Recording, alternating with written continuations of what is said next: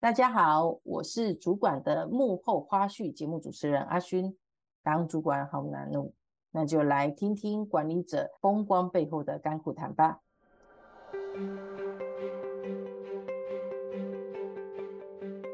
提醒一下大家，记得订阅太毅电子报以及 Podcast。另外，太毅的年度论坛将在十一月三十登场，详细的内容，可以参考下方的资讯栏位哦。我们上一集聊到了从实习生到总经理不同阶段的挑战跟转变，这一集淑玲姐也将来分享，身为主管面对这些挑战的时候，又是如何学习突破的。刚刚淑玲姐有提到一个，就是说当你刚进到高级，因为其实我们也很清楚知道说，我们自己在规划呃企业的人力发展的这样子的过程，其实。高阶真的很难，好，就是包含要帮他们去做一些规划、学习的规划，然后不要说上课，是学习的规划也都很难。那我知道说，呃，淑玲姐自己就有去参加 EMBA，中央 EMBA，帮忙打个广告，听说很硬哦，没没有很硬啊，这样大家都不敢去读了。哦，是是是是，但感觉就是就我们自己身为 partner 伙伴的角度，哎，我也发现说。呃，淑玲姐在经历这样子 EMBA 的过程之后，其实我觉得在包含经营企业的稳度上面，或者是说呃在构思上面，其实也有很大的不同跟调整。那你觉得 EMBA 对你来讲是不是也是加分呢？绝对是加分的。所以大家如果想读 EMBA，欢迎来中央大学读 EMBA 哈，可以帮你写推荐。还有很多学长姐可以帮大家写推荐函。是是是，我我觉得呃，不管怎么样学习，我都非常非常肯定。那我为什么去选择读 EMBA，而不是去选择太一在人力资源领域当中的专门学科人资所？哈，主要的原因是因为我觉得，如果在呃高阶这个位置上啊，要学习的应该是更多的领导统御的议题。就想说，好吧。那我应该呃接了这个位置，我觉得应该多学点什么，才能来把我们太毅做得更好呢？所以也因为这样，所以我去报考了 EMBA。那的确对我们来说，阿勋应该上很多课嘛，在我们公司，你有算过你上过多少课吗？不敢算，因为这样就知道我的年纪了。我觉得以后我们可以算一下，因为。我们大，我记得我们之前每一个月至少都要上到八堂课，随班量。那其实以前的课都是很单点在安排，其实对我的管理经验，我老实说非常的加分。因为在学习的历程里面呢，我发现我们去上课，很多课我听得懂，可是更多课程当时我是听不懂的。我总觉得人家不是叫阿听阿鲁嘛哈，听阿不笨。有听懂他的语言是什么，可是就是听不懂他的意涵是什么。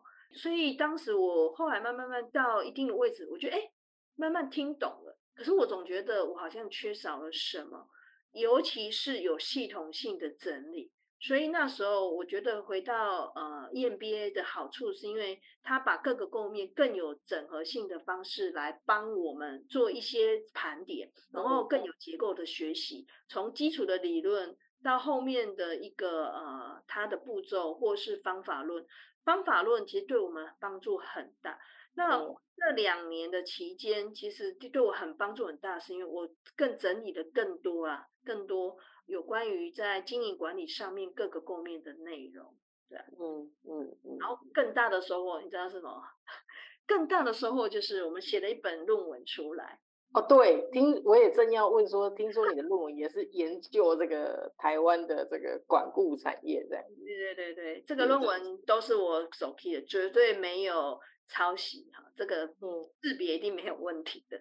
那因为呢，就是呃一个论文的整理，所以让我更有机会来看看我服务了二十多年的管顾业到底长什么样子。以前都知道管顾管顾，可是你知道台湾有多少多少家管顾的数字吗？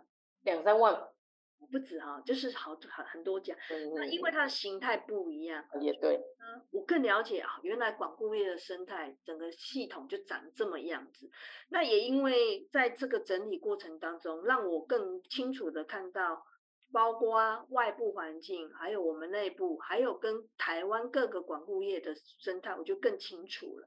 当然，还有一个贡献就是他把太医那时候的两年的要做的事情，透过论文就整理的更好了。对对，我该做的事在论文该写的都做完了嘛，现在应该不知道怎么做，后面要做什么？对，所以老师不是 说叫我再去读一个 EMBA 嘛？那我觉得你现在是要选哪一家？等我再老一点再去好了。是，确实哦，因为高阶就像刚刚淑铃姐讲的，高阶主管真的是呃想未来，不是一个什么样子的框架框住说你要做什么，因为你做什么都对，然后或者是说你做什么也都不见得是对，因为那否未来的政治环境呃经济的这个趋势哦，那呃但淑玲姐透过这个 EMBA 哦去把基础的框架放进去，有一些经验过去经验的整理。然后还有方法论，呃，在营运上面有了一个很重要的一个突破。那我想我想要问的是啊，还有一个就是，那你觉得你在这这六七年当中，你觉得那个最难是什么？像比如说，你就会觉得，哎，太毅好像已经到 top 了，然后但又要再自我挑战，就像太毅给自己的一个概念是，能够挑战 太毅的只有太毅自己这件事情。本身我也觉得很不可思议哦，太医真的很不可思议，就是我们也不断的挑战自己，就是要再往下一个路程走。那你你在这个过程中，这六七年来，我相信太医一定有经历过，在你跟这个 Hank 的规划里面，一定有一次、两次、三次，甚至更多次的突破。那你觉得让你最印象深刻的是什么样子的过程吗？嗯。如果讲最难的哈，我觉得公司花比较多的时间来自于人才的培育这件事是非常非常花时间的。那为什么？因为我们都知道一个人可以走得快，但是一群人可以走得远嘛。那我一直很期待，应该是太艺，应该是有一群人一起来走。那这群人必须要有相当的实力。然后有一定的专业，那我觉得公司才能走得呃又快啊又远。我觉得这几年最难的就是我们怎么样把我们自己的专业做好啊，专业知识做好，人的专业知识跟人的这个 mindset 啊，领导管理力，其实做更一一个阶段的提升。嗯，这几年我觉得相对困难的事情，但好在啊，我们有努力了一下子，而且。我觉得成绩还不错。现在我们的伙伴其实都很有相对很有主动性，然后专业知识也是一定的相当了，所以这个我觉得是非常好的看见的一个一个成绩。嗯嗯嗯嗯，确实啊，因为因为太医在整个发展的过程中，那个曾经某位老师有说过嘛，哈，其实最需要教育训练的是教育训练公司。最需要管理顾问的就是管理顾问公司。那所以，我们既然在做人力资源发展，或者是说人才培训这件事情，那我想我们的呃同仁们也是必须要做这件事啊。而且确实，太毅在这一段的过程当中，其实我们更重视的是同仁的发展跟专业的养成，这个也真的是不容易，也是呃淑铃在过程中也是非常坚持的。事情哦，我我觉得其实应该说，这段时间是大家一起努力而来的，嗯、绝对不会是我们自己一个人做了什么样的事情。是是是是，哇，这所以这个真的从初任主管到中阶到高阶，真的是不简单，也很多的这个部署的挑战，然后自己对于自己的要求还有。外界的竞争，那所面临的整个公司的挑战，其实是一个一个累加的嘛，哦，就是初阶的时候是自己怎么样是从已经人家说嘛，哈，top sales 要怎么样是当真的是业务主管这样，这是一个个人的挑战。那到了中阶是团队的挑战，那到了高阶是组织经营的挑战，这真的是不容易哦，就是在这个过程当中，那。也想请教，就是说，哎，所以你在这些的层级的转换中，那你是怎么样子去突破，或者是转变或调整？就是每个不同的时候，就是哎，你当你意识到你现在是初阶主管了，还有当你意识到哇你是中阶主管，那当意识到你高阶主管了，你是等你。当妈妈的时候，当学习当妈妈，或当爸爸的时候，因为你在公司的角色比较像爸爸哦，还是你可能在你已经预备成为这个主管的时候，然后你其实也做了一些的学习或者是调整，大概你的方法方式是怎么样？嗯，我我记得我刚接差役的时候啊，老师就跟我说，我、嗯、告诉我说，嗯，很好，那做主管第一件事就要战功，可是我发现我这个战功啊。嗯花了大概三四年才做到，因为要突破既有的框架，或是做呃另一波往上跳级这件事，对我真的花了三四年。那当然现在我可以跟老师说，对这个战功我做到，好，我现在才敢说。以前大概我一直在想这句话的意涵，可是之前真的没有没有办法，因为对我来说真的困难重重，一样的。那我如果说在过程中有什么样的转换哈，我我觉得只有一个概念，所有的事做就对了，因为呃管理经验其实没有很快的途径，我们可以学习好的方法，这一定是要的，但是好的方法用到每个人身上真的不太一样，而且方法一样，但是每个人用的条件或是用的角度又不同。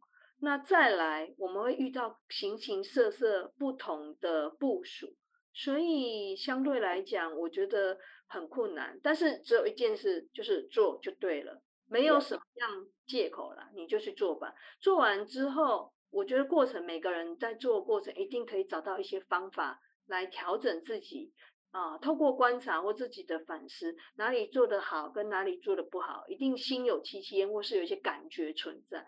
那再从过程里面去找下一次做得更好的方法。那我觉得这是目前，我觉得如果我要讲说我在过程当中有什么样的突破，这就是我目前要做的事情。然后在过程当中啊，阿勋有问我说：“哎，之前有问我说，那就是难处理的经验的过程。”我我我想分享一个，其实我记得刚接任这个呃区域主管的时候啊，我们的同仁其实那时候也当然我再回来接了，可是我发现我们的同仁有业务同仁陆续有一个异动离职了之后，又依序隔月又有一个同仁异动离职。其实那时候我其实心情是不太好，但不好的原因是因为我一个人同时要。接了两个区域的业务的工作，好景不长，这个客服在第三个月又离职了，所以我发现其实那时候一连串的事情造成我很大的冲击。我其实那时候觉得说啊，那就不要做了，也没差。那你知道，收拾好抱怨一些负面的情绪，其实另外要做的事就是，好吧，那我就做做看。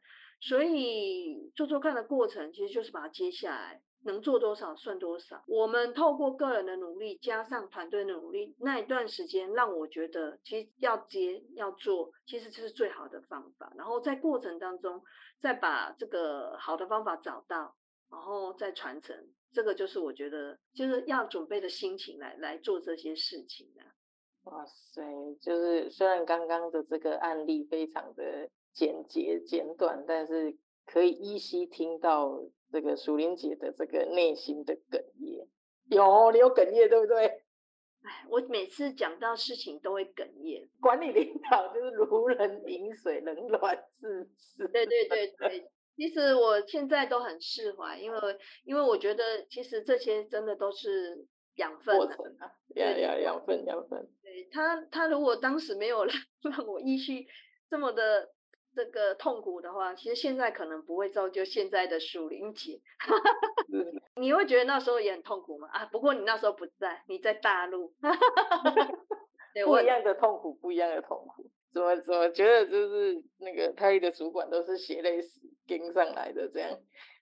对，不过我我拉回来，就是我我觉得确实哦，就是也真的在淑英姐身上哈看到就是。在遇到一些的挑战哈，或或者是说，甚至自己都已经有一些情绪上来的时候，呃，淑玲姐是秉持做就对了哈。那还有是不断的去找方法，然后去做一些的复盘。那因为没办法，太易的太易的愿景常常讲哈，就是 passion to change 这件事情，就是创造人对改变的热情。所以我们在面对这些挑战的时候，就是也要不断的反思成长。哎，那像淑铃姐，我可以再请教一下你，你是怎么样子来安排你自己的学习呢？呃，我我我记得比较早期在做的呃学习，大部分因为我们是呃服务企业嘛，嗯、那企业其实最需要就是产业知识，还有经济趋势，嗯、所以那时候啊，呃，我们 Hank 就说，哎，公司订的经济日报啊，大家知道二十年前有经济日报，而且它是发行量非常大的，然后经济日报订的时候，嗯、基本上我那时候的做法是这样，我每天读，我每天读，每天读。嗯但是你问我说读得懂吗？对不起，不懂，不太懂。这样的就从不懂，然后硬看，看到最后我就发现，哎，还蛮好看的。就是从里面得到一些产业的，它会有一些分析跟趋势，跟我们某一些客户他自己的报道。那我觉得，哎，有一天突然间还蛮轻松看的嘛，因为可能我觉得你对那个商业语言的 wording。你本来不认识他，可是看久他认识你，你也认识他了，我觉得很棒，就是从有一种开窍的感觉。对对对对，终于商业的脑袋慢慢的展开了十 percent，这样还蛮好的。那后续因为经济日报，我们慢慢就我们后来就没再订，但是后期我们就公司订了像商业周刊跟金周刊。我记得啊，我那时候是这样做的，我就是一个礼拜拿两本杂志，然后呢，这两本杂志。透过礼拜四拿到之后，礼拜五、礼拜六、礼拜日三天，我就是把自己所有可以的时间，啊，除了带小孩以外，一个字一个字把它读一遍。那我觉得这样的做法一样，就是从不懂到懂，然后更有脉络、更清晰，去知道一些呃商业的知识、企业的个案，还有一些里面也有一些管理的趋势等等的内容。我觉得其实对我来讲，这段时间收获很大。不过我觉得真的太累了，而且后续我就是应该也大概有概念了之后，现在我还是要看，每个礼拜都看一本的《经济日报》跟《商业周刊》，我还是必看，但我会选择性看我一些必要的呃讯息，因为它是变成我在日常生活中很重要的一个一个跟客户沟通的语言，或是回来。公司跟太毅的伙伴们分享的语言，我觉得这是非常非常重要，因为他也会协助太毅的，应该是我啊协助我啦，在判别一些未来的趋势上，我觉得会更有一些依据去来谈太毅未来要走的一些事情，我觉得很好。是是是是，没错。哇，这这么一讲，真的是非常佩服淑英姐哦，在这样子百忙中，就是还能够拨空出来去做一些。呃，非常细致的一些的学习，这样子。其实现在没有白嘛，因为小孩长大，所以我而且现在读一本而已，是不是？对对对，现在读一本，但是现在做另外的事的，我们要定期去打球嘛，对。对对对，更多更多活动了，这样子。哎，对哦，应该要来问一下，那那个淑玲姐你是怎么释放压力的？因为这么多压力，总不能就一直在特色，而且现在特色有换的啊，也不能在特色里面哭啊。你都怎么样子释放你的压力呢？因为我现在开 CRV，空间更大，哭的空间更大了。可以可以可以更大声，是不是？没有没有，开玩笑开玩笑。我我觉得几个是我觉得还不错的做法。我记得以前刚开始呃回到家的时候，礼拜五回家，我我那时候真的觉得我自己不动一动不行，因为。真的肩膀太硬，所以那时候我都是礼拜五一回家，小孩接小孩接到之后，就说对不起，我请假一下，我就跑去楼下的健身房跑步机，我就去跑个基本在跑步机上，不管你走或跑，就是要求自己三十分钟不能下来。我觉得跑完之后六日好多了，但是回到礼拜一晚上我开始累积了，我肩膀又肩 又僵硬，好痛。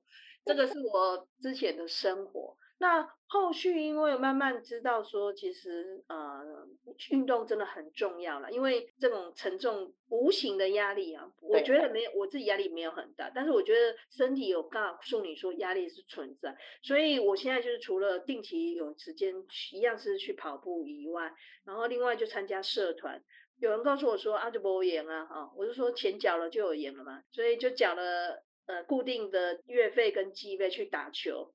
我觉得是非常好的方式的，让某一些社团来拉动你要做共同的事情，那我觉得这是好的。目前我觉得这是好。那我觉得还有一个对我来讲比较好的方式，就是因为每天开车要来回大概各两小时，那我的空间一直以来，哦，这也是不为人知的秘密哦。